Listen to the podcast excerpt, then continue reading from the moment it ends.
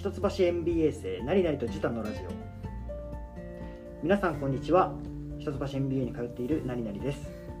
えー、ジュタです。よよろしくお願いします。ろしくお願いします。えっと今日はですねえっと2年生の春夏学期の名物授業経営哲学について話したいと思います。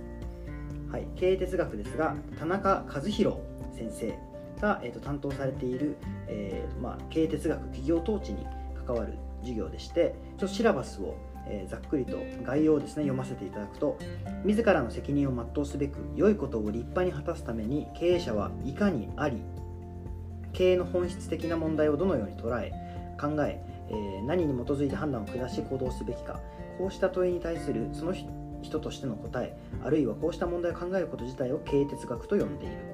えー組織の長たる、えー経営者の、え経営哲学は、えー期間の多くの人々の生活人生を左右する。その点に人が個人として持つ哲学との違いがある。この科目は将来の経営者候補生として、え受講者が、え自らの経営哲学を今後長期にわたって連磨していくために良き土壌を作ることを目的としている。とりわけ経営者の道徳的倫理的側面を重視するとともに受講者の、えー倫理的上上官の寛容に意を用いたいと。すごいなんか難しい感じがいっぱいあって僕ちょっと何回かつっかえちゃったんですけれども。難しいね言葉を使う。いやでもこれすごい教養ある。いやそう教養あるね。あの面白い先生ですけどね、はい。なんかちょっとあの硬い感じの授業と思われがちですがあのイメージしていただきたいのはあのマイケル・サンデル教授のですねハーバード白熱教室とちょっと前に、あの NHK でもねあの話題になった番組あると思うんですが、まあ、なんかあんな感じの対話型のディスカッション中心の授業でしたね。そうですね。はい、これめちゃくちゃ面白かったんであのちょっとじっくりとあの腰を据えて話したいなという話でちょっと今回のエピソードの録音となりましたが、えー、ジュタちゃんはなんかこのいろいろねあのリーディングしてディスカッションしてっていうはい授業の中で何かあの心に残っているなんか言葉とかなんかそのフレーズとかってあったりしますか？そうですね。あの本当にまあ僕は今のところ一番良かった授業じゃないかなと思うぐらい結構好きな授業なんですけど、いろいろその今言ったようにリーディングを事前に結構結構な量読んで。まあ、授業に臨むっていう感じなんですけど、まあ、印象に残ってるのは結構最初の方にやったあの伊丹先生の、えーなんだっけな良き経営者の姿かな？あのっていうところの一節でえーっとですねまあ経営者のこう経営者が最後に全てを決決断するというところで「あのバックストップスヒア」っていう最終の総合判断っていう言葉がなんかトルーマンの机になんかそれが書いてあったみたいな。トルーマン大統領大統領トルーマン大統領の机にそれが書いてあったって話もあるんですけどその言葉と、まあ、その文脈ですごいこれ印象に残ってるのがあの社長と副社長の違いうんうんうんうん。ですごい大きくて。あったねそうそう。ね。副社長と工場のまああの言ったらねまあ工場の守衛さんの距離よりも社長と副社長の距離の方が遠いみたいな、うんうん。そのぐらいもう社長は、まあ、孤独で全ての最初の総合反応しなければならないみたいな話が、まあ、すごく印象に残ってましたね。そこからやっぱり哲学って持ってないと何を何をするべきかなすべきかなさざるべきかみたいなことを考えないといけないんだなというのが非常に印象に残ってますなんか今の話であのすごい思い出したんですが僕もなんかすごく心に残っている言葉があってあの是非の問題と適否の問題という概念がですねあの授業で紹介されて僕それまでちょっとなんかふわっとしたあんまりこの分野について考えたことなかったんですがすごい勉強になったなと思って、まあ、適否という問題はあのいや問題には2種類あって適否と是非ですと、で適否の問題は何かというと答えが決まっている問題ですと、まあ、1たす1は2とか。で一方で是非の問題は何かというと,、えー、と答えの決まっていないどちらとも答えと言えるような問題ですと。あのなのでそそれをこうあの戦わせるとというかですねあの A さんはこう言ってる B さんはこう言ってる両方とも正しいし両方ともまあ見ようによっては間違えているという問題をがが解決するのがあのを解決するのが一番大変であると。そしてそういう難しい問題はどんどん上へ上へ流れていって最終的な判断はバックストップヒアですね。ですね。この社長がしなければならないというところでじゃあ社長はどうやって判断するのかというと,、えーとまあ、A さんの立場から見たらこれ B さんの立場から見たらこれというので、まあ、どっちかに肩入れするっていうのも一つあるんだけれどもやっぱり本人のうん。その持っている哲学に照らして正しいと思う判断をするというのが、まあ、そのそれそのことに対してあの、まあ、大きい報酬とかね。責任に対してまあ払われているというふうに考えるっていうのはすごい個人的にはなるほどねというふうに思いましたね。両親に従うというかまあ田中先生の本でもね、うんうんうんあの両親の経営。について考えるっていうのがありましたけど、まあ、両親とか哲学とか、うんうんうんあとなすべきことをなすことななさざるべきことをなさないみたいな、うんうんうんそういうこうちょっと本当ポリシーが人生のポリシーみたいなのが学べるような授業ですよね。いや本当に。いやそもそも哲学ってなんやねんみたいなところからスタートして、うんね。入りは。はい、入りはそういうところからスタートしてで個人の哲学とあの社長としてのうん。会社としての哲学とは何が違うんでしょうと。やっぱ影響の幅が全然違うよねという話で。いやもう会社を多くの人の人生とか生活を背負って立つ人間ならばあのその人たちへの責任もあるのでよりしっかりした哲学を寛容しなきゃねと、まあ、さっきのあのまさに概要に書いてあるようなですねことが本当に今になってみる全部終わってみるとうん。しっくりくるような感じの授業でしたね。いやなんかさっきのさあの是非の問題で、はいはいはい。あの是と是が対立した時どうすんのかみたいな、まあ、それを授業の中で何回だった第5回ですねバダラッコ決定的瞬間というあの ありましたね、はい、リーディングアサイメントはいがあってですね、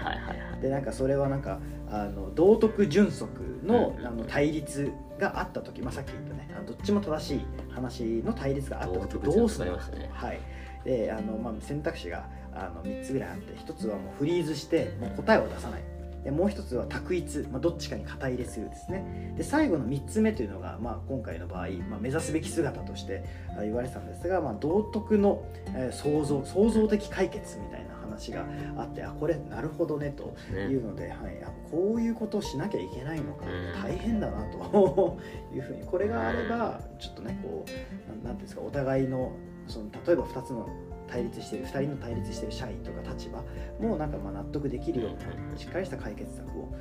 あのできれば、まあ、そういう人こそ社長にただあのふさわしい器であると、まあ、確かにねちょっと抽象的な話ではありますが。うん。そうそうそんなことを思い出しました。りましたね。中庸とかそういうキーワードもありましたしあったね。やっぱこうか東洋と西洋の哲学を行ったり来たりこう往復をしながらそして実際のあのビジネスのあの現場というかこういうニュースありましたよね。どう思いますかっていうのとなんか現実と東洋とと西洋の哲学を行ったり来たり行ったり来たりみたいなね。感じの授業だったねそうい本当毎回考えさせられるえばねうんうん、授業でしたね、いやもう東洋といえばあれですよね。我らの渋沢栄一先生の、沢栄一先生の。はい、義理合一説ですね、ははい。い道徳と,、えー、と相番ですね、はい、あのこれが経済と道徳は両立するのかうんみたいな問いからいやいや両立させなきゃいけないなんて思ってる人は経営者はそうそうダメだよねみたいなもう自然とそうなるぐらいのできた人じゃないとやっぱり人の上には立っちゃいけないっていうなんか過去の経営者の方のなんかこうクオートとかがあったりそうですね。渋沢栄一まあねちょうど渋沢イヤーでうんうんうん。あのね最初にあの大河の「晴天をつけ」のオープニング音楽を流すところかフルコーラス始ました 何かと思ったよあれ。らえー、みたいな。その辺の話とやっぱりまあねあの本当は渋沢はあの第一公益が第一でうんうん。私利とか利益は第二ってはいはいはい、ね、話はあるけどまあまああの普通の普通の一般の人はまあ私利第一で、まあ、公益考えてくれればいいけど本当は渋沢はやっぱり第一に公益ってただ稼いじゃいけないって言ってるわけじゃなくて、うんうん。まあ、社会に必要な分とかあの従業員にちゃんと食べさせられる分とか、適正な利益は生みましょうっていうまあそういう教えなんですよ。はいはいはいはい。なんかバランス取るってよく言われてるけどそうじゃなくて。うんうん。そんな表裏一体で、まあ、確かにそうなんですよね。別に会社って世の中にこういいことを与えるために存在してるんで、まあ、それができてれば当然のことながらあのそれその分ちゃんと適切な思いを儲けをもらえば良いというのはまあその通りだなという。いやまさに短期的な利益をあの追いつつもあのちょっとこう後ろめたいことをしている会社みたいなのはあのでもそれはその時儲かるからいいんじゃない、うん。いいんじゃないみたいなあのそもそもそういうのがナンセンスであるとやっぱり会社はこう永続的に存在してうん。ずっとあのえー利を得ると、ね。いいことをしながら利を得るということをしなきゃいけないのだから、まあ、トータルで見ると、まあ、当然ねさっき言ったようなあの後ろめたいことというのはマイナスですよねと。あのなのでやっぱ表裏一体だという感覚を持ってる人こそがちゃんとした会社を経営できるよねという話だったよね、そうですね懐かしいな。いろいろありましたね、うん。キーワードがいっぱいあるねは波動と王道とか。あーあったね。覇道いやちょっとノートを見ながら話してるんだけど。いや俺も自分のあの書き殴ったノートを見ながら話してるんですけどいや覇道っていうのはなんかあんまり悪い意味でと今まで捉えてなかったんだけど、うん。まあ、王道に対する覇道っていうのはなんかあんまりこう良くないものというかね。そうですね。まあ、無理やり力で従わせるみたいな意味があったような気がするね。まあ、渋沢栄一はあの一橋大学の創業ではないけど、うんうん。まあ、ちょっとこうしばらくしてすごい一橋が大変だった頃に、まあ、すごい力入れて助けてくれた、まあ、割とこう、まあ、父みたいなうんうん一橋の中でもそういうポジションで、まあ、田中先生は基本的にあの、まあ、渋沢栄一の研究を中心にされてる方なんですけど、うん。まあ、なので論語とそろばんっていうのはやっぱかなり、ね、授業の中心に据えられてましたね。確かにね。結構細かく読んでいきましたねあれはね。そうですね。確かに慶応は福沢諭吉先生みたいな。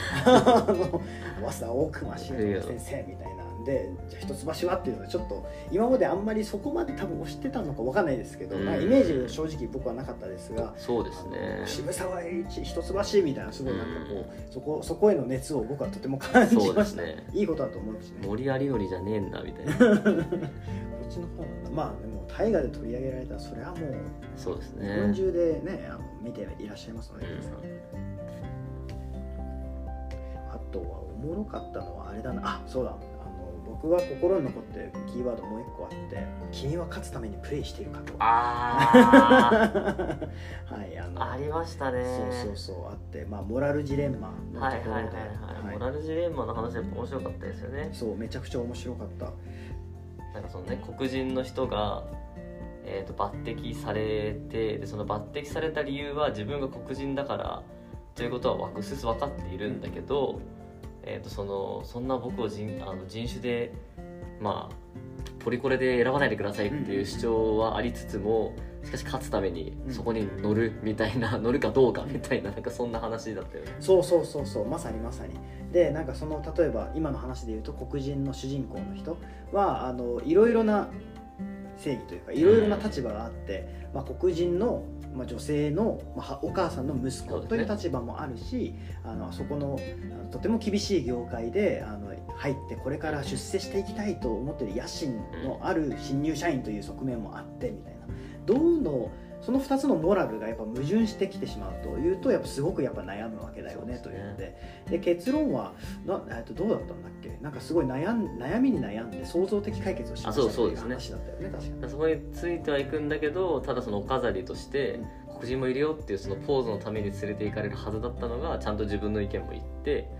まああの自分としての価値も果たしつつっていうような感じだった気がしますそうだったそうだった。いやあれ面白かったな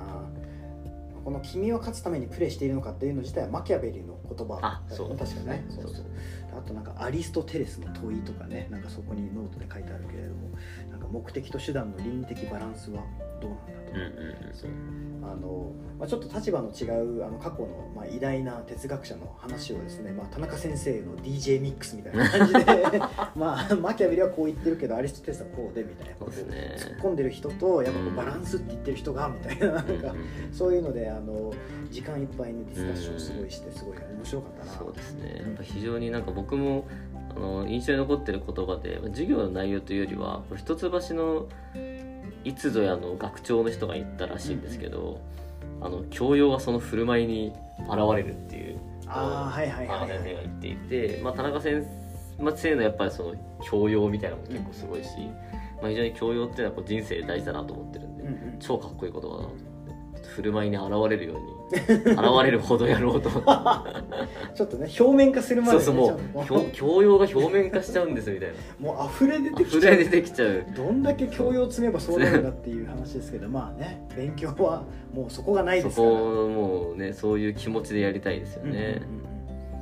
ん。えじゃあちょっと最後に、えーとまあ、せっかくね論語とそろばんのねあの話が結構中心にあったよという話なので、ちょっと第8回の6月3日にあった第8回の論語とそろばんの、もしもノートがあればちょっと開いていただいて、でそこで、えーとまあ、論語とそろばんみんなで読んできて、はい。なんかこう気になったというか、うん。あの現代の、えー企業に最も大切な、えー、と教えは何ですかっていうあの、ディスカッション本をねテーマパラパラしながらやりましたね。そうそう本片手にディスカッションというのが、あのあったんだけどちょっとそこからですねあのいくつかいくつかいくつかなんかこうメモを取ったのを出したいのですがあるかな。あるかな。ちょっとごめんちょっと今あれだな。でも本当にノートがすごいたくさんあるんですよね。まあちなみにあの、まあ、読むリーディングはそういう経営書みたいなのもあれば経済学もあるし、うんうんまあ、心理学にちょっと近いのもあるしなんか戯曲とかうんうんね、うん。後半の方はなんかこう美とは何かみたいな、はいはい、はい、美術みたいなね。そうだったそとうだっか。たで最終的にはあの「明日への遺言」っていうあの、まあ、戦争映画ではないけど、うんうんうん。戦争の後のまの裁判、まあ、東京裁判とか B 級裁判をテーマにした映画とか結構本当にいろんなところまであの確かにね。幅がねいくので。この人のあの立場は何でしょうとかそうですね。そうどういうジレンマがあってこの人はこのような発言をしてういるのか。と、すいません。さっき僕は自分でねあ提案しときながら僕の汚いノートにはですね、まあ、ただ王道あるのみとか、ああそうそこの一節僕もすごい好きで、うんうん。えーっとそこそのまま読むと、えーまあこれ論語とそろばんの一節なんですけど、うん。資本家は王道を持って労働者に対し労働者もまた王道を持って資本家に対しその関係しつつある事業の利害損利害特質はすなわち両者に共通なるところをさ悟り相互に同情を持って終始するの心がけありてこそ初めて真の調和を得られるのである。という、まあ、一節が、まあ、僕もそこがすごいいいなと思っていますね。まあ本当にねちゃんとそういうふうにお互いに正面向いて王道を歩きましょうというところで初めて調和していい仕事ができますということだと思うんですけど。うんまさにまさに。すごく心にね残ってるな。あとあれだなもう一個あった。自ら箸を取れっていうパワーワードがありましたけど ぱりこう言われてねいやいややるんじゃなくてこうやっぱ自分からこうこうしたいと思うことに対してアクションしていくというところが、まあ、どの立場であっても大事よねと、うん。まあ、そんなことが書いてある、まあ、論語とそれは皆さんもぜひあのおすすめですので あの読んでみてほしいんですけれども、はい、いや結構喋ったね。そうですね。今何分今でもまだね20分ぐらい。あ20分17分ぐらいえなんかどう？なんか他にここの ここの授業はとてもなんか気になったなとか覚えてるなみたいなのがいやでも結構今ノート見返してるといっぱい思い出してるな、まあでも最後のやっぱその明日への遺言のところが結構盛り上がりましたよ盛りね上がった盛り上がった。あとまあ水俣病の話、はいはいはいはいはい。そういうちょっと本当にこう生生と死みたいな話にも終盤はなるのでどんどん哲学感が増していくんですけど善と悪みたいな。っていうのもすごいまああのトロッコ問題みたいな話にもうんうんうん。当然なるしとか、まあ、倫理とは何かみたいなところもあるし。はい。ですね。あとあのーまあ、その先生の言葉が結構、まあ、さっきのシラバスとかもそうなんですけど割となんかこう、まあ独特というか、うんうんうん。あれなんですけど明晰な思考への忍耐不罰の努力って、はいはいはい。あったね。あれ超いい言葉じゃんみたいなおーそうガチガチしてるけど。ガチガチだけど、まあ、多分まあそれをずっと続けていきましょうというのが、まあ、あの田中先生はあれですね。えっと小学学部長でもあるんではいはいはい。一応こうまあトップなんですよね。この MBA の。研究課長。研究課長ですえあの学部長でもある学部長でもある。そうなんだ。大学院の方は研究課長なんでなるほど。MBA のゴールはね思考への忍耐不罰の努力ですっていうだと思うんですけ不ど罰の努力。不罰の努力。やばいですね。やっぱ勉強には終わりはないということですね。そうですね。いやでもこの授業でねすごいこう個人的にはなんか今後の、ね、人生に、ま経営うん。うん経営者にとってとかいう話もありましたけど、まあ、どの立場であってもそう自分の哲学とはっていうのでなんかこう考える土台をあのもらったいい授業だったなと、僕も本当ベスト授業に、うん。あの数えられるぐらいうん。のすごいいい授業だったなと思いますがジタちゃんもそう思う、いや僕もそう思いますね。やっぱりこうなんていうんですかね誠実にうん。こう正しい正しいことというかまあみんなにこう優しいことをちゃんと考え抜いて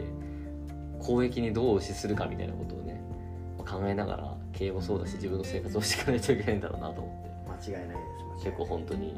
一番多分僕は卒業した時に良かった授業だなと思うんじゃないかなと思うので、まあ、これ選択ね。選択の科目なんですけど。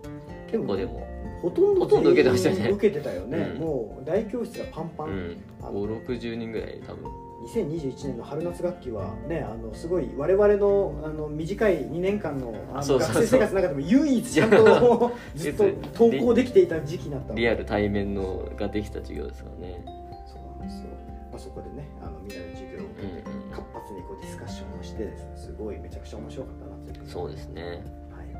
まあ、ということで、えっと本日はですね、えっと経営哲学の授業について、えっと紹介してまいりました、まあ、とても面白い授業なのでね、はい。あの一橋 MBA にあの入学された際にはぜひ取ってみることをお勧めいたします。